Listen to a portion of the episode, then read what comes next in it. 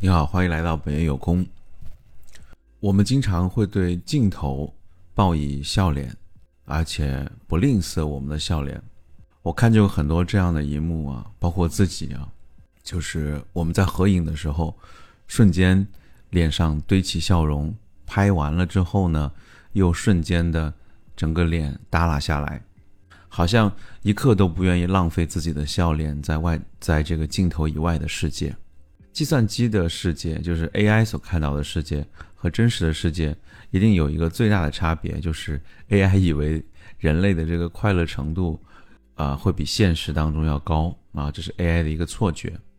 因为大家都会冲着镜头笑。就话说回来，啊，我们实际上最不应该吝啬我们笑脸的时刻，是面对自己的那一刻。啊，我想起网上有个特别流行的一个表情啊，就是那个表情啊，呃，它特别能够反映，就是当我在以前遇到自己之后的那种习惯性的表情。呃，之前也和大家聊过，在有一次打坐的时候，终于明白什么叫做四事不惑，就是不会去追究自己在没有觉知意识的时候所做所想的内容，啊，终于明白这就是自己能力之外的事情。但是，当自己和自己面对的时候，不会再用刚才说的那个表情去面对它，而是用正常的表情去面对，而且意识到，既然之前都可以阴着脸对自己，那现在也可以笑着脸，对吗？为何要在对待自己的时刻吝啬自己的笑脸了？不知道以前自己都是怎么想的，也可能自己以前就没有能力。去面对自己，也许以前自己根本在这一刻就没有选择，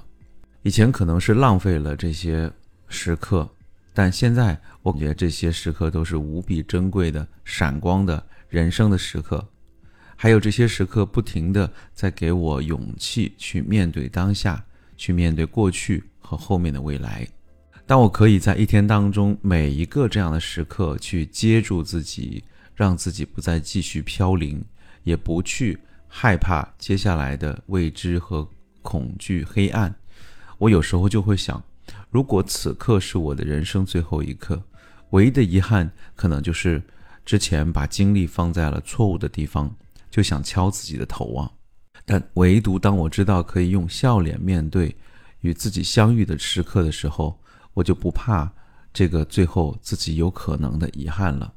前两天看了《长安三万里》啊，泪崩啊，泪奔哈，哭得稀里哗啦的。虽然啊，在黑暗当中有一位可能是小姐姐的陌生人隔空递来一个纸巾，但是那就算是一个很好的经历吗？如果和我自己与自己的内心的相遇和碰面来说，任何的外面的，即使是这样的一次际遇，其实也相比之下没有什么。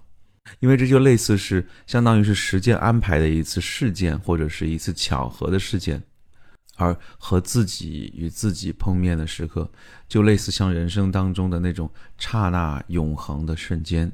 而且它每时每刻都在发生。嗯，这每时每刻都在发生的事情呢，却像宇宙大爆炸一样稀有，同时又像呼吸一样稀松平常。可能刚刚开始有这些感悟，然后刚刚开始他参与到我的生活当中，以后会慢慢和大家来继续分享这些打坐当中的感悟，以及这个自己与自己碰面时刻的一些新的进展。好了，今天就先到这里，我们下次再见喽，拜拜。